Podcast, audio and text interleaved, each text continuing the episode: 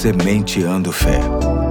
Porque semear a fé produz grandes colheitas.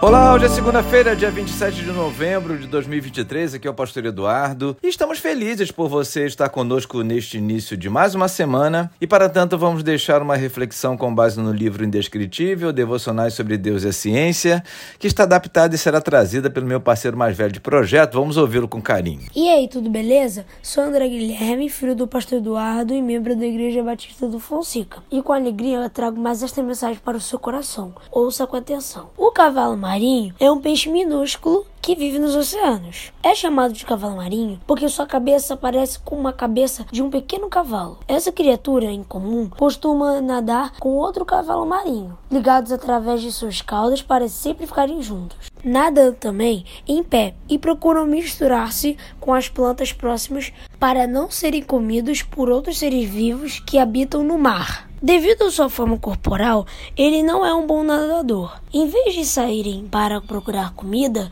eles usam as suas caudas como âncoras para se fixarem em uma planta ou coral. E ali ficam esperando a comida passar, que geralmente são minúsculos crustáceos.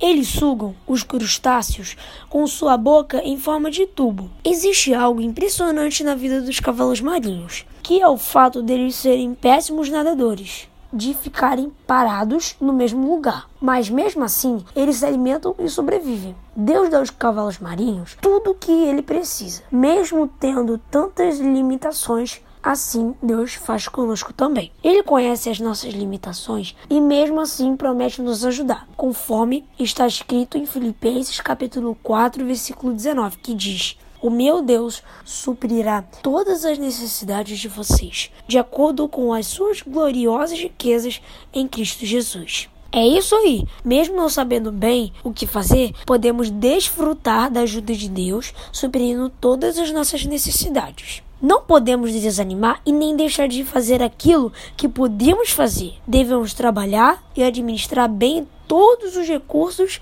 e talentos que Deus nos deu. Podemos não sermos perfeitos, mas Deus vai nos abençoar sempre, assim como Ele abençoa e faz viver os cavalos marinhos. Valeu? Hoje fico por aqui, forte abraço e até a próxima segunda, quando meu irmão Pedro estará trazendo uma mensagem. Tchau, tchau! Boa, André. Valeu demais. Forte abraço também. Deus te abençoe, assim como a todos que nos ouvem. E até amanhã, se Deus quiser, com uma nova série. Até lá. Tchau, tchau.